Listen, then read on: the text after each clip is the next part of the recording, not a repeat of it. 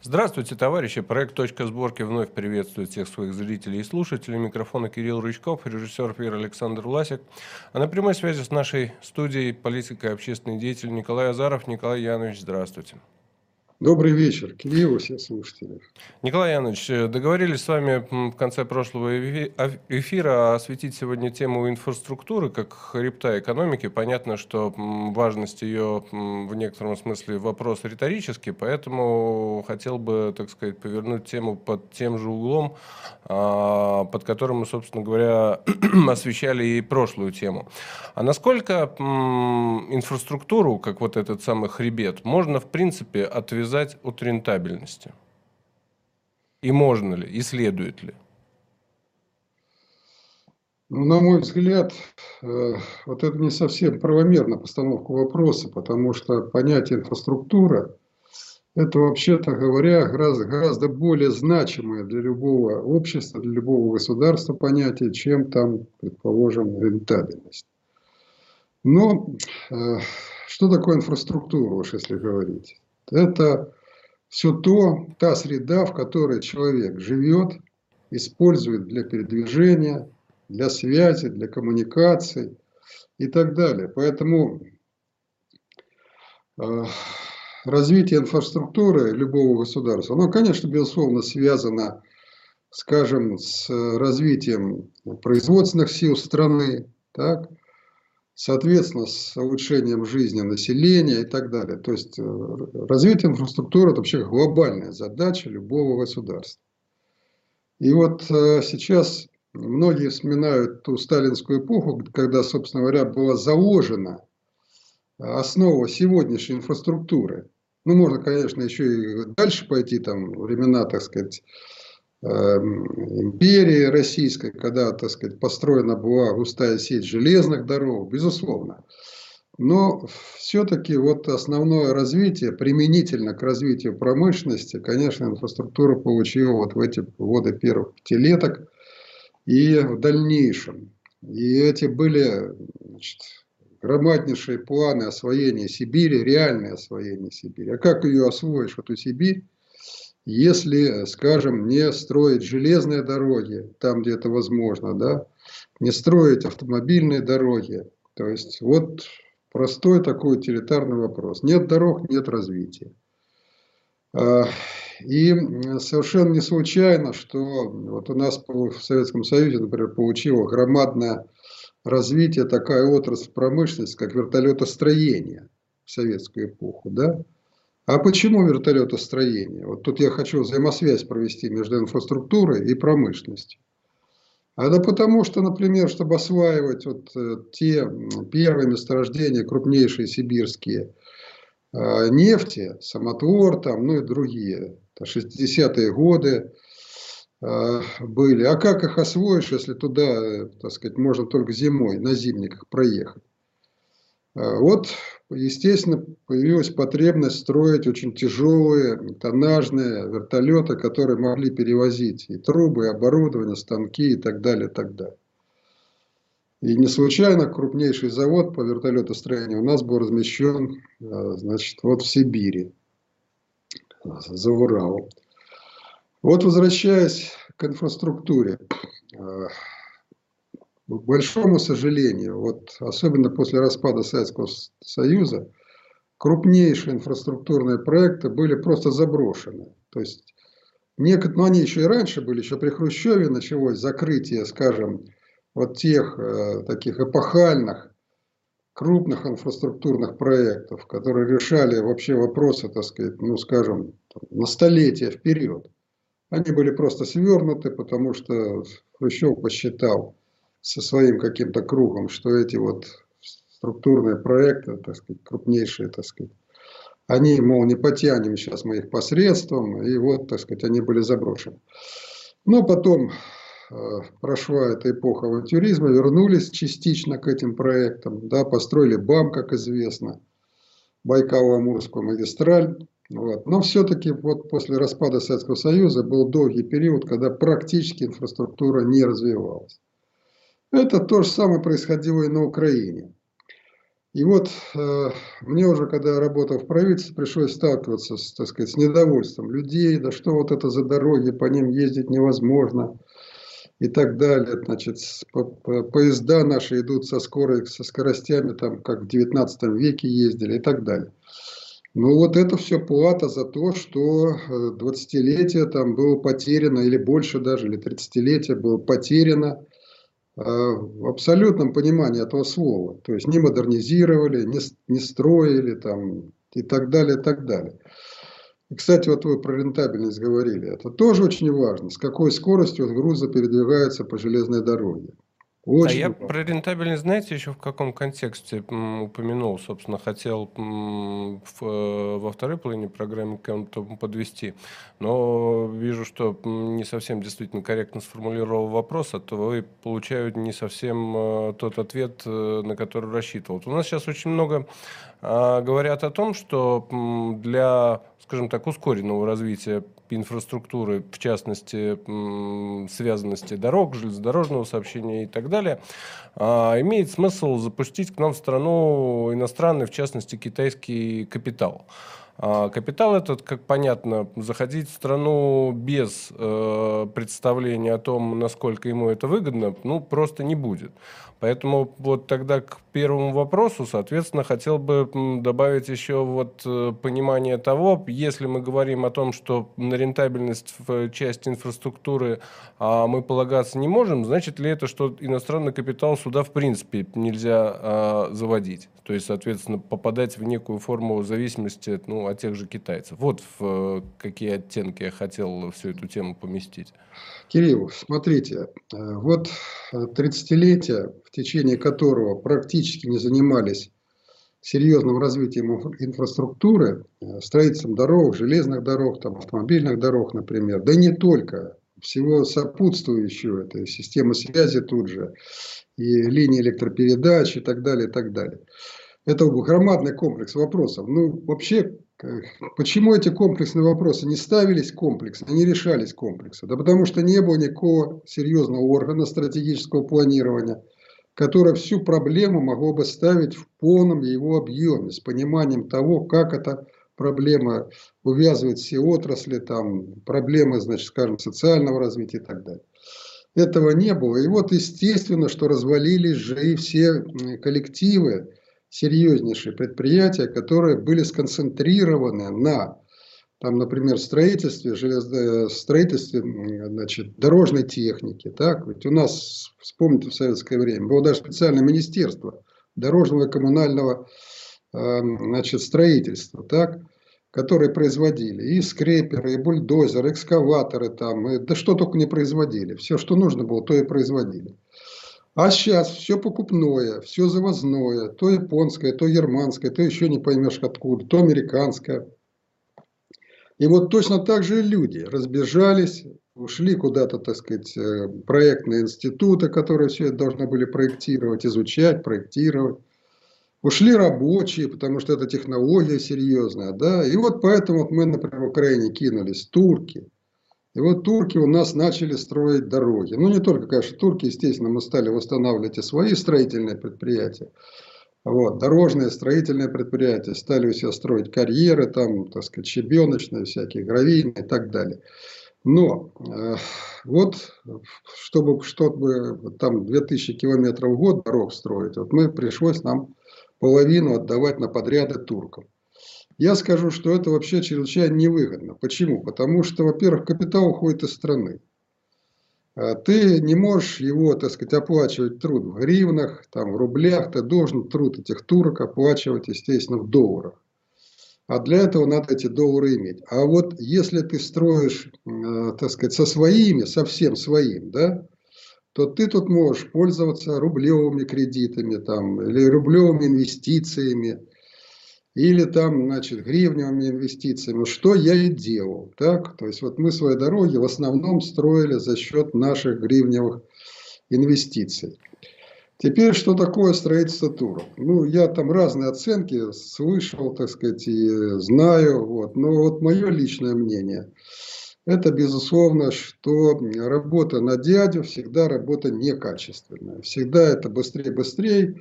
Дешевле, дешевле, а что там будет через 10 лет с этой дорогой, так сказать, никому не известно. Теперь вот еще одна проблема, которая вот возникала, мне с людьми же приходилось часто встречать. Да что вот у нас такие дороги, так сказать, весна прошла, и, значит, весь асфальт вместе со снегом куда-то делся. А, э, это проблема, реальная проблема. А почему она возникла, эта проблема? Вот у нас, например, в Украине где-то 180 тысяч было дорог с твердым покрытием, ну почти 200 тысяч. Так, в России, наверное, раз, наверное, в пять больше, я так думаю. А, наверное, где-то под миллион подбирается. Но они владеют точные цифры, не буду говорить. Так вот, все эти дороги строились при царе Горохе, например, да, в имперское время, в советское время, и строились с определенной нагрузкой на ось. Так? Там то, значит, вазы ездили, телеги ездили, так, потом, значит, грузовички полуторки ездили, потом там, значит, пятитонные, десятитонные, а сейчас же ведь стотонные ездят машины. То есть э, нагрузка на ось, а соответствующая вообще нагрузка на дорогу. Э, и приводили к разрушению вот того балластового слоя, который вообще не предназначался для перевозки таких нагрузок. Вот. вот это надо понимать. И поэтому уж если, когда мы говорим «строим дорогу», то строим дорогу – это вовсе не то, чем мы занимались в основном. Потому что мы, к сожалению, так сказать, латали эти дороги, ну, ремонтировали. Вот. А строительство – это значит снова начать и идти по этому строительству. Теперь второй момент, чрезвычайно важный. Что-что, а коррупция в дорожном строительстве пустила, я не буду за Россию говорить, но я скажу за Украину, пустила глубочайшие корни. Почему? Потому что всегда значит, власть стремилась сконцентрировать в одних руках и функции заказчика, и функции строителя, и функции приемщика. То есть я сам строю, я сам, вернее, заказываю, сам строю, сам принимаю, сам у себя. И в этом случае значит, я могу любую стоимость дорог ставить, значит, иметь громаднейшие на этом откаты и абсолютно не отвечать за качество. Я попробовал разделить эти функции. То есть разделить функцию заказчика, например, правительства, исполнителя, то есть какая-то строительная организация, и приемщика, это государственная инспекция, например, по строительству дорог. Естественно, коррупция уменьшилась. И что еще самое это главное, уменьшилась стоимость дорог. Вот я вам приведу такие цифры на память. Значит, что в Китае, например, строительство скоростного автобана обходится в 2,2 миллиона долларов одного километра.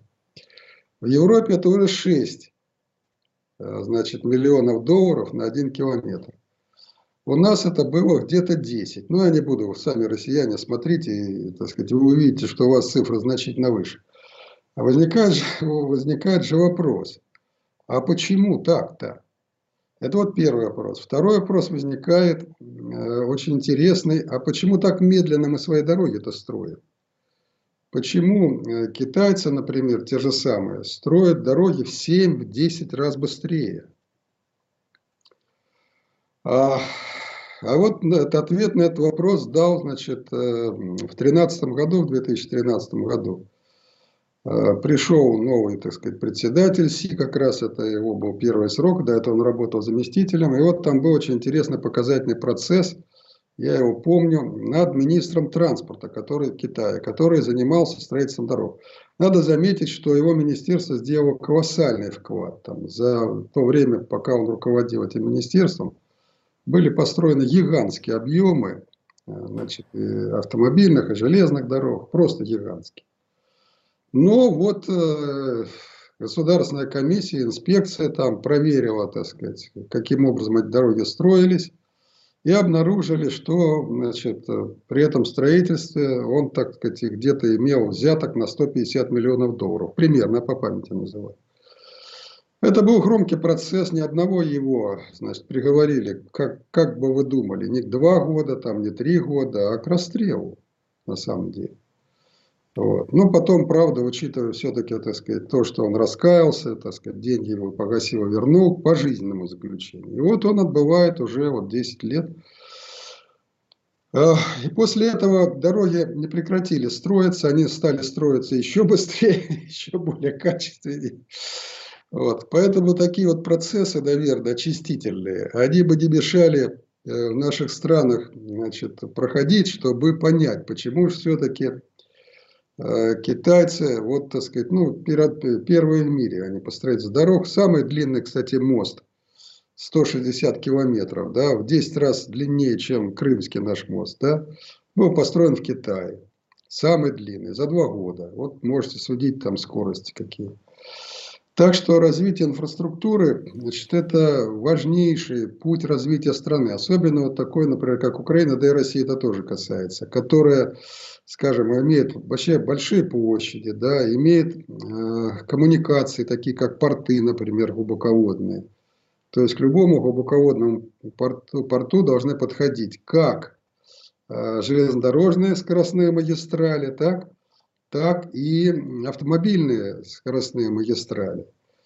А, конечно, я вот, когда это говорю, не забываю сказать всегда, что надо очень серьезно вести политику разделения перевозки грузов.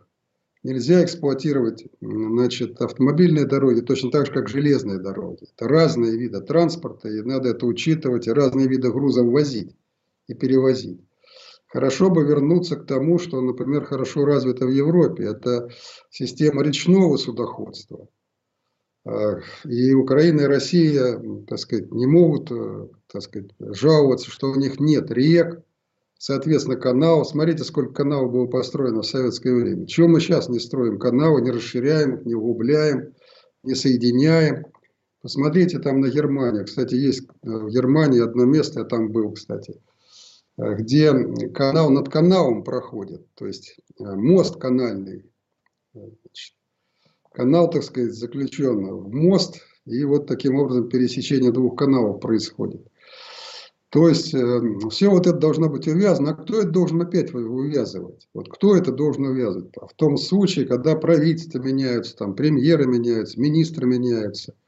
А увязывать должен вот, орган государственного стратегического планирования. Вот я всегда а, говорю, что вот это как раз тот самый орган, который и должен отвечать на множество вопросов, которые возникают в процессе развития. Правда, если страна не развивается, то и вопросы ведь не возникают. Так, вопросы возникают а, реактивно.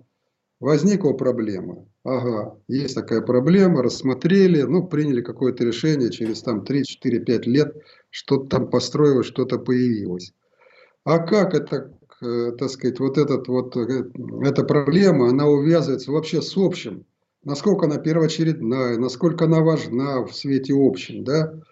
Это же ведь на такой вопрос практически никто не дает ответ. Поэтому, э, что я еще хочу сказать, что вот я говорю о дорогах, но кроме дорог ведь громадное значение имеет система связи, система обустройства тех же самых дорог система, скажем, э, которая бы обеспечивала твою страну всем необходимым, всей необходимой техникой, обучением, образованием соответствующих специалистов. Вот. На громадные объемы работ требуется громадное количество специалистов.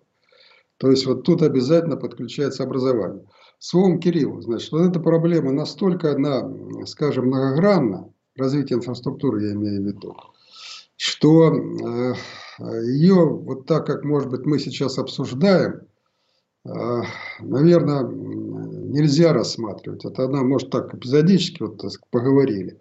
А в принципе, это серьезная целевая тема, э, которая вот нуждается в таком глубоком-глубоком рассмотрении. Насколько это интересно слушателям. У нас же слушатели не любят там особенно вникать ну, какие... слушайте, если мы все время будем ориентироваться на обывателя, то о серьезных вещах можно будет вообще забыть. А правильно ли будет интерпретировать вот э, ваши слова так, что в той части, что касается инфраструктуры, а, иностранный капитал скорее, ну, если так можно выразиться, враждебен? Кирилл, он вообще не нужен. Вот э, я участвовал, значит, при мне и тендеры проходили, и привлекали мы там, значит, капитал и так далее. Но привлекали только лишь потому, что я не мог перебить вот эту враждебную, значит, э, скажем, тенденцию развития страны, я имею в виду, которая нам привита западниками. Это, значит, Международный валютный фонд, это американцы, это европейцы. Вот. Как только какая-то проблема возникает, вот, значит, надо, так сказать, чтобы это было решено в рамках какой-то международной инвестиции и так далее, и так далее. А, При такой постановке вопроса собственная денежно-кредитная политика уходит на второй план. Она становится второстепенной. Она становится подчиненной. Вот сколько у тебя долларов, значит, есть э, валютных резервов твоих, вот на такую сумму ты имеешь право иметь денежную массу. Ну, глупость беспредельная. А, и вот, э, поскольку я вот старался перебивать, я за, там, за 4 года, скажем, два с половиной раза увеличил денежную массу путем нажима там, на свой национальный банк и так далее, и так далее. И путем того, что мы, кстати, всего год были под контролем Международного валютного фонда, а потом мы категорически отказались с ними сотрудничать, брать у них деньги, и поэтому получили возможность самостоятельно проводить свою денежно-кредитную политику, и, в общем-то, если бы мы не, не были это дело в состоянии делать, то так бы мы и смотрели. Вот так придут кто-то, не придут кто-то. Вот, например, Киев, крупнейший город, не имел своей окружной дороги. Вот нет вокруг Киева окружной дороги. И весь транспорт. А ведь через нас транзит шел в Россию, в Прибалтику, в Белоруссию громаднейший. Вот представьте себе. Кстати, был такой случай уникальный. Так, в начале апреля, по-моему, в 13 или в 12 году в течение трех дней шел колоссальный снегопад. Э, ну, снегопад, в течение которого выпало почти две месячных нормы снега. Вот в апреле вообще в Киеве уже, так сказать, все расцветает и, так сказать, цветет. И вдруг вот в пятницу, в начале дня пятница, да, вот, пошел такой снег, значит, мясистый такой, значит, э, с водой. Вот, значит, я позвонил МЧСникам, какой прогноз. Ну, МЧСники говорят, что прогноз неважный. А я говорю, ну тогда давай же Киев перекрывать. Потому что все въезды в Киев, вот эти транзитные, они все с подъемами связаны. С длительными такими длинными подъемами. Вот одесское направление, например, Одесса это шпорты там, вот. То есть, то есть трайлеры придут, идут эти вот поезда все время беспрерывно. Они выезжают на э, полукольцевую дорогу, а потом въезжают в Киев по столичному шоссе. Вот это столичное шоссе там с подъемничком идет. И вот э, пока мы поговорили с этими МЧСниками, уже пошел сигнал о том, что значит, практически въезд в Киев забит. Потом пошел сигнал, что другой въезд забит и так далее. Пошли там трактора расчищать все это дело. Но, во всяком случае, Киев забили. Э, то есть, вот вокруг Киева не было значит, э, окружной дороги, по которой можно было пустить весь этот транзит с уходом на север, там, на запад, на восток и так далее. И вот опять же, значит, вот, а где деньги взять? Ну, давай инвесторов привлекать. Ну, стали привлекать инвесторов, значит, естественно, стала речь о возвратности. Естественно, стала речь, э, значит, об окупаемости, о гарантиях правительства. И, по сути дела, правительство должно было, так сказать, находить реально доллары, находить, так сказать, деньги кредитные. И мы въезжали там пятилетку, шестилетку и так далее.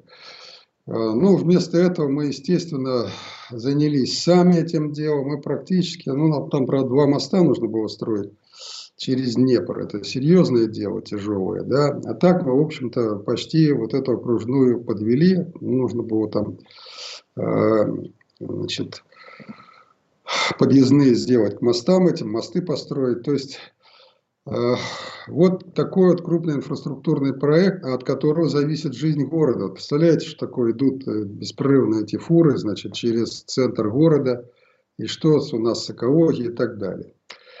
Так что вопросы развития инфраструктуры вовсе не связаны с иностранными инвестициями, не связаны прежде всего с разумной собственной денежной политикой. Э, потому что это тот как раз редкий случай, да, который может канализировать все деньги внутри страны. Абсолютно практически все деньги. А если речь идет о внутренних инвестициях, в частности, о ну, концессиях э, определенного рода, соответственно, как следствие платных дорогов, это не может быть ну, хотя бы временной, но альтернативой? Или это, опять же, сразу поворот не туда, и а, выхода из которого может и не оказаться? Да нет, конечно, это может быть одним из вариантов развития. На него просто не надо делать решающую ставку. Вот. На него не надо делать решающую ставку. Но если где-то на каких-то направлениях, э, значит, частный капитал, э, значит, захочет войти, чего я, кстати сказать, очень слабо верю. Потому что при, таком, при таких темпах строительства дорог, которые у нас есть, да, это же сроки окупаемости капитала, ну, просто, так сказать, э, громадные становятся. И капитал, как правило, не идет. Особенно, когда деньги дорогие. Ведь откуда капитал берется? С кредита банка. А какие кредиты банк? Там 10-15%. Ну и все, приехали. Если бы, как, э, скажем, за рубежом там кредиты были под 0% или 0,5%, там, или 1%, ну тогда можно было бы, да? Потому что реальному-то инвестору все равно он будет дороже обходиться этот капитал. Но тем не менее, это все-таки можно было бы, так сказать, как-то маневрировать. Но при таких ставках, при таких условиях, там залоги там чуть ли не, не два, так сказать, кредита должен заложить. То есть, вот еще раз я говорю, это все зависит от своей денежной политики. Если денежная политика, например, поощряет развитие бизнеса, то есть работает на бизнес, то почему бы это с ним не взаимодействовать? Вот. Но еще раз возвращаюсь, все-таки вот в данной ситуации, когда речь идет о целесообразности, государственной целесообразности, да, то тут гораздо проще решать вопросы, безусловно, э, связанные с прямым государственным инвестированием. И э, я вот таким методом, кстати, пользовался, и мы построили немало все-таки за этот счет. И никаких долгов не наделали. Так что все это можно делать. А если вот э, посмотреть на, возможно, это уже немножко не касается рентабельности, есть вот э, мнение такое фантазера. Это не мое личное, просто достаточно часто с такими фантазерами вот в рамках того же проекта «Точки сборка» приходится сталкиваться. Вот они говорят о том, что, вот, условно говоря, есть два города-миллионника, а, которые ну, не связаны прямой дорогой. А, они говорят о том, что вот давайте объединим их э, там, скоростной трассой или там, э, скоростным электропоездом. Да, сейчас вот э, прямых каких-то взаимосвязей между этими двумя городами нету, но потенциал у двух этих городов такой большой, что мы можем эти связи сначала породить и уже потом гипотетически рассуждать, опять же, возвращаться к вопросам некой этой рентабельности и окупаемости. Насколько вот такие фантазии с точки зрения зрения государственного управления и практики, ну, скажем так, жизнеспособны?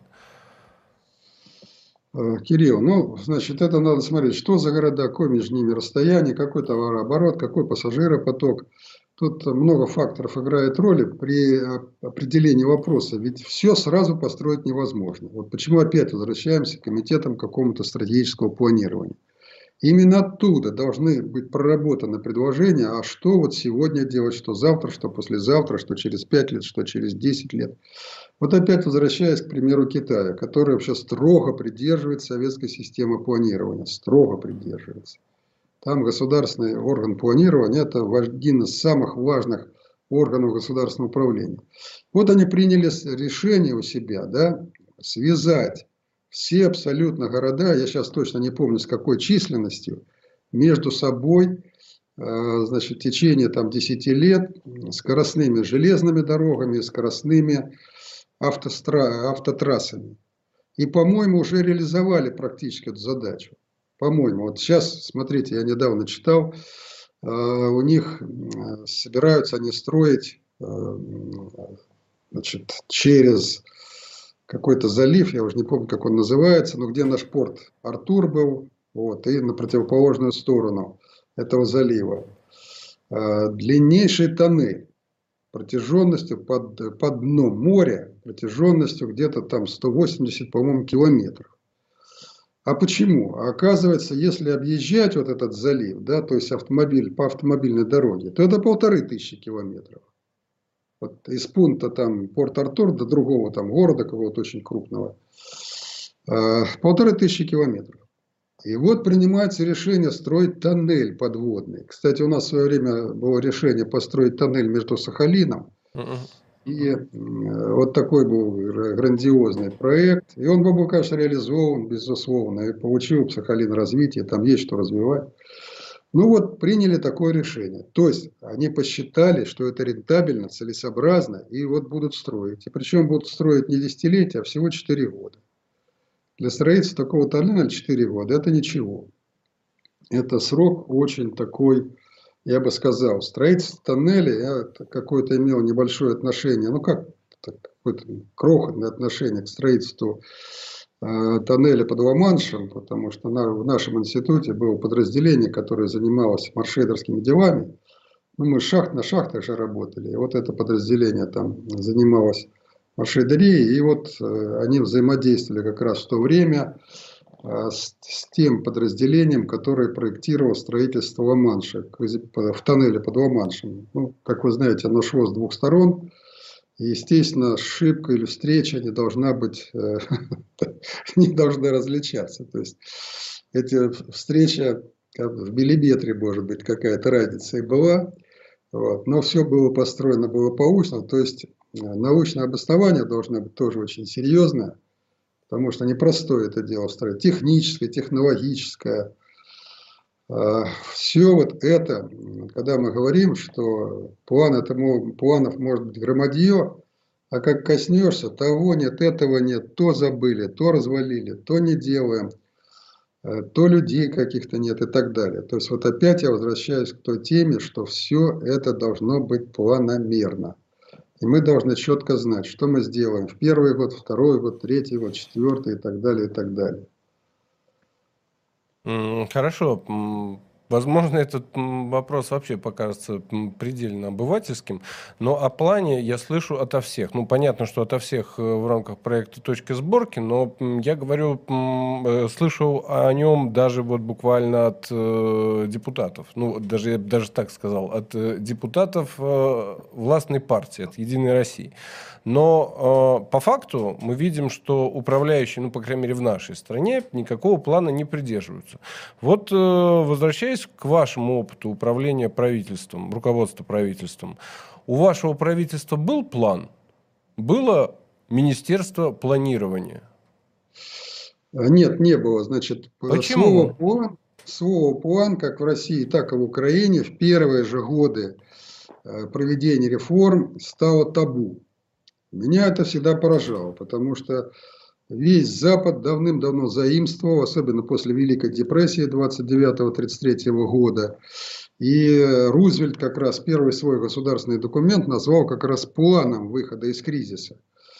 И тем не менее, тем не менее, вот систему планирования сразу же подвергли жуткой критике. Почему это было понятно? Потому что это была система разрушения экономики всех стран бывшего Советского Союза. Я разрушить. природу понимаю, я хочу по понять в большей так степени вот, природу, дальше. почему этого министерства или этого госплана не появилось при вас. Да, так вот почему не появилось, потому что э, я не мог пробить все абсолютно. Я уже сказал мельком, что вот, э, скажем, там не мог особенно сильно влиять на денежную политику, потому что приняли же идиотский закон, что Национальный банк независим, никому не подчиняется, кроме Международного валютного фонда, условно скажем. Ну, там мне удавалось их, так сказать, задавить просто силой авторитета, там, другими делами, но задавить. Там где-то мог, где-то не мог. А вот систему планирования прошибить, при том наличии вокруг президента всяких советников, которые там рассказывали о развитии инициативы, инвестициях там, и все про всякую чушь. Вот. Тут продавить невозможно было. Но я назвал, например, план активизации экономики. Правда, точнее, программа программа активизации экономики. Это по существу был государственный план развития Украины на 10 лет. Вот.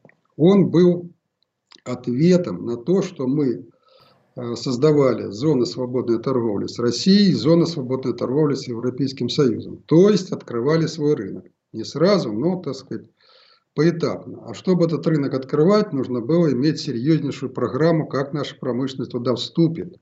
Вот этот, с чем мы пойдем на эти рынки а что придет от них на наш рынок, так, и каким образом будем конкурировать. С учетом того, что то есть 20 лет не занимались, так сказать, обновлением и модернизацией промышленности, нужны были колоссальные средства для того, чтобы наши крупные высокотехнологические отрасли не просто выжили, а были равноправными участниками этого рынка. И вот в течение 2012 года вот такая программа активизации экономики Украины, она так называлась, программа. Но работали она, она была плановая, по типу плана, там были сроки, там были финансы, там были ответственные, там были предприятия, полторы тысячи предприятий. Это была колоссальная работа проделана. Были, каждое предприятие изучено, с хозяевами, или это если государственное предприятие, то с аппаратом, значит, который руководил этим предприятием, были проработаны все аспекты, какие сроки, какие нужны были ресурсы, какая там помощь нужна. Ну, много чего было сделано. И мы его в середине 2013 года утвердили. Так вот, даже когда мы его утвердили, было сопротивление на правительстве колоссальное. Особенно, когда озвучивались суммы, которые должны были пойти там были и, значит, государственные инвестиции, и кредиты, и, так сказать, и займы различные. Э, потому что действительно это громадная была проблема. Вот. Ну, а э, когда пришел переворот этот, то все это было выброшено сразу же, так сказать, за борт. Никто там о нем не вспоминал.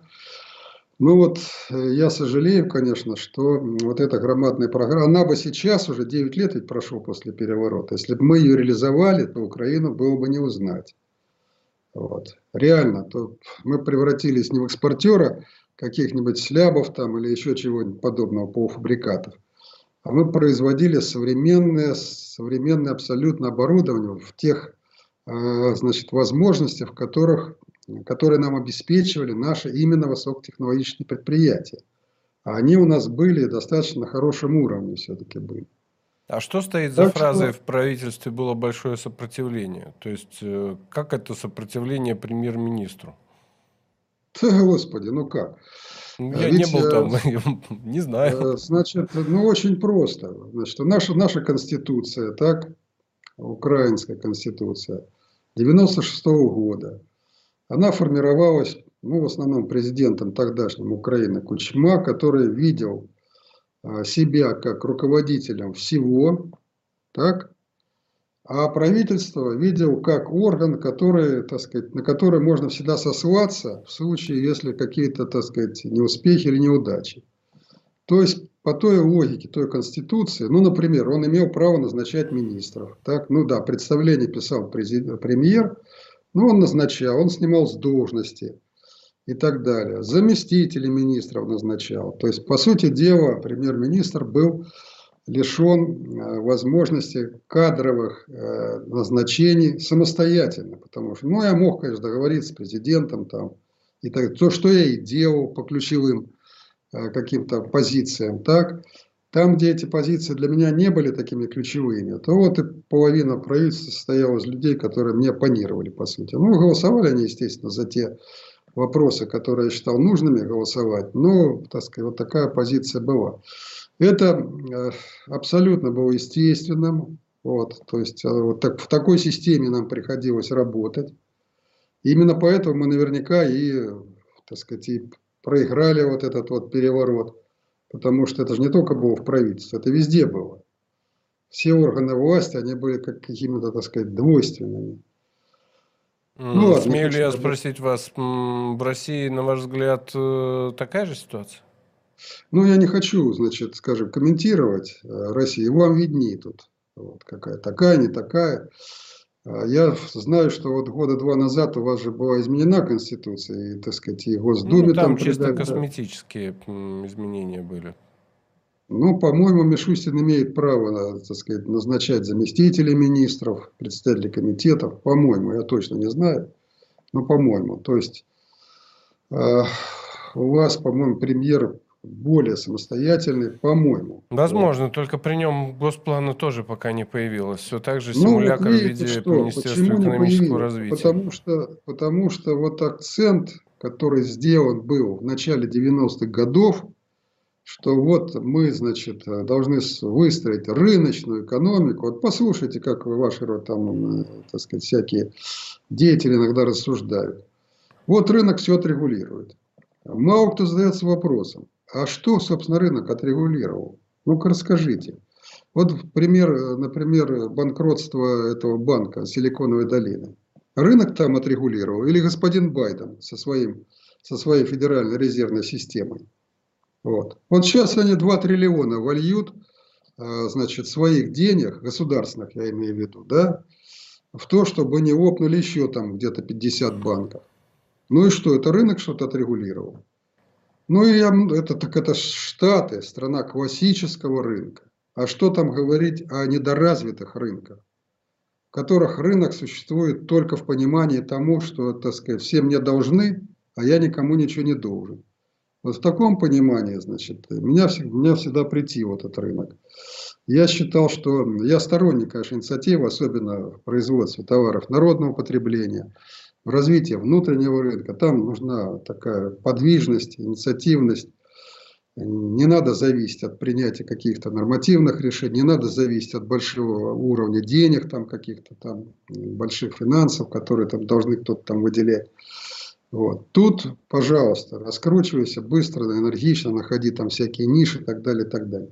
Но есть стратегические вещи, от которых зависит и благосостояние, кстати, страны, и ее развитие. И эти стратегические вещи решает везде, всюду, и в Соединенных Штатах Америки, и значит, в Китае в том же самом, решает государство, система государственного управления, а может как угодно называться. Да? В Китае это коммунистическая партия, в Соединенных Штатах она там по-другому называется. Вот посмотрите, значит, скажем так, если взгляд, посмотреть на структуру финансирования научно-исследовательских работ Соединенных Штатов половина, ровно половина громаднейшего объема финансирования – это государственное вложение. А еще вторая половина – это частные инвестиции, инвестиции штата какого-то, муниципальных органов каких-то, так и так далее, и так далее. И что это вот рынок в Соединенных Штатах развивает перспективные научные технологии? Или кто это развивает? Ну вот думайте, там громаднейшая сумма идет на науку, вот ровно половина этой суммы. Я не хочу сейчас называть, потому что откровенно точно не помню. Вот, порядок знаю, но точно не помню. Но это где-то там больше триллиона долларов. Вот. Больше, причем даже, по-моему, значительно больше. Но не буду, не хочу сейчас, это надо точно посмотреть. Вот. Так вот, половина этой колоссальнейшей суммы финансирует государство. То же самое в Китае.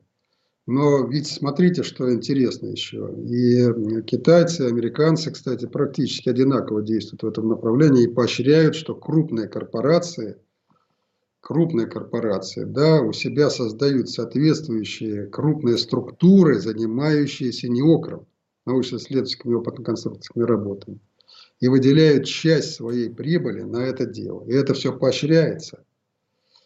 То есть, э, вот это вот словословие, когда мы там все говорим, что невидимая рука, рука рынка, значит, что там что-то там отрегулирует. Мне кажется, даже сейчас сами рыночники уже начинают их коробить от этой невидимой руки, которую Адам Смит когда-то придумал 250 лет назад. Вот. Никакие там, значит, руки рынка никогда обнаружить не удавалось. Вот. А если... а предлагаю, вот, собственно говоря, в следующем эфире эту тему-то и разобрать, потому вот, как Илья, если сейчас... мы... Да, извините. А если вот и удавалось обнаружить невидимую руку, руку рынка, то обязательно в случае колоссальных кризисов, Великой депрессии, вот там можно проследить и видимые, и невидимые руки рынка. Вот. Но там они классически сработали. И, да и вот в данном случае, положим, вот э, банкротство этих трех банков американских, вот тут как раз невидимая рука рынка сработала как надо.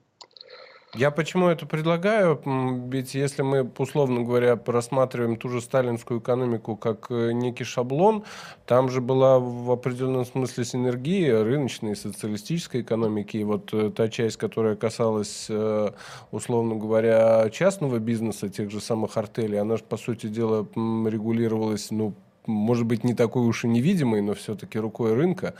А, поэтому ну, совсем-то уж отрицать это явление смотрите, мы не можем. Что такое рука рынка? Это самое главное спрос населения. Да. Вот спрос населения и как раз, вот, так сказать, и являет в себе вот эту руку рынка. Потом я да. против определения сталинской экономики шаблоном. Там шаблона не было. Вот Нет, что... я имею в виду взять ее, если как шаблон, или нельзя рассматривать как пример. Ее нельзя брать сейчас как шаблон, потому что совершенно другое время сейчас. Не надо ничего брать как шаблон. И он сам, кстати, был вот в последней своей работе «Экономические проблемы социализма». Я, наверное, раз пять перечитал. А потом критические заметки по учебнику по политической экономике. Вот я советую всем, кто там значит, как-то так относятся к его э, экономическим понятиям скептически, прочитайте. И вы там, так сказать, увидите, найдете очень глубокие мысли. Как раз он не делал из своих, вот, эм, скажем, структурных построений в экономике, да, каких-то шаблонных решений. Напротив, он стремился найти вот дальнейших, вот, а как дальше развиваться. Поэтому, безусловно, вот основные вещи, которые там работают, это стратегическое планирование, да, двухконтурная система денежного обращения, жесткая система ответственности и контроля за исполнением каких-то там решений, поручений и так далее. Это важная составляющая. Можно же принимать прекрасные решения, но в системе безответственности и бесконтрольности, и когда ничего не выполняться будет, то можно и сами эти решения ставить под сомнение, да, проходит какой-то срок, и мы говорим, да, вот э, приняли решение, а результатов нет. Так дело не в том, что нет результатов, что решение плохое, а решение не, не реализовалось. И поэтому э, значит, плохое не само решение, а плохие исполнители, которые не реализовали это решение. Поэтому вот это важная составляющая вот как раз э, системы сталинского управления. Да? А, ну, можно еще там такие вот незыблемые принципы, там, может быть, найти и показать. Вот. Но еще раз повторяю, что ничего нельзя повторять.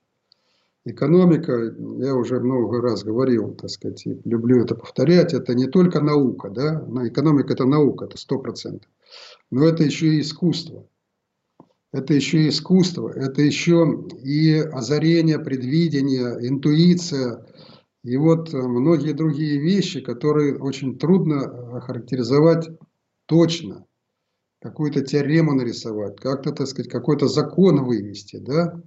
Вот. Но вот симбиоз опыта, науки, искусства и все это выливающееся в какие-то, так сказать, возникающие иногда озарения, предвидения, да, вот что характеризует хорошего управленца, хорошего экономиста, хорошего практика. И такие, кстати, вот не случайно появляются и на Западе, и у нас. И э, появлялись как раз, смотрите, вот сталинская система управления, она, смотрите, каких самородков выдвигала. И, к большому сожалению, там некоторых самородков и задвигала, и задвигала тоже. То есть были и потери. Вот. Но вместе с тем э, была и система выдвижения таких самородков. Вот. И это же я совершенно очевидно, что без них, вот без той системы подбора кадров, каждый, значит, э, скажем, из которых по существу был мини-Сталином в своем направлении, да, вот, или там ну, мини, может быть, нельзя так говорить про человека, ну, во всяком ну, случае. мысль вашу, я думаю, наши зрители поняли. Да. Вот. Ну, кстати сказать, любой вот э, крупный руководитель, вокруг него всегда же, так сказать, э, собирается такой вот ореол сподвижников. Вот. Мне всегда вспоминался памятник тысячелетия России вот, в Новгороде, да, я когда стоял, размышлял. Екатерина и, так сказать, птенцы гнезда Екатерины, да, тоже ведь не случайные люди. Выдвинулись и, так сказать, и такие эпохальные совершения проводили. А Ивана Грозного, к примеру, на нем нет. Ну, Ивана Грозного тоже, но недоразумение, наверное, мне кажется. Нет, Евгений Юрьевич объяснял, что памятник этот создавался, боюсь ошибиться, но условно говоря, при Александре Третьем, который, который Грозного не очень-то любил. Ну, может, не, не при Александре Третьем, а при Александре Втором, может, при Николае, но суть в том, что царь, при котором создавался этот памятник, тут уж к своему стыду не помню при каком, а царя Грозного-то не очень долюбливал. Вот, собственно говоря, и вся история, как всегда, простая до безобразия. Знаете что, вот э, мне понравилось, как кто-то сказал, что значит, русские это единственная нация в мире, которая, так сказать, вот все годы обливает грязью своих руководителей, свою да, историю. Да, да, да, это у нас ну, прям национальная какая-то. К сожалению, он сейчас вот, смотрите, в Украине выдвинули Бандеру, да, везде памятники ему ставят. Но как такое ничтожество можно было выдвинуть и, так сказать, еще и поклоняться этому ничтожеству? Ну, вот сумели, значит, так задолбать народ, что вот, так сказать, даже страшно называть эту фамилию. А ведь э, в нашей общей истории, кстати сказать, и украинцев было немало, так сказать, и самородков, и гениев, и руководителей крупнейших. Да, Вот. не будем о грустном. Что ж, это Не было будем. мнение а, политика и общественного деятеля, последнего легитимного премьер-министра Украины Николая Азарова. Николай Янович, большое спасибо, что, уделили время. Спасибо и вам за внимание. Всего вам доброго. Читайте книги с Николаем Янычем. Мы увидимся в следующий раз во вторник в 19.00. М, Приходите и вы. Всем всего доброго.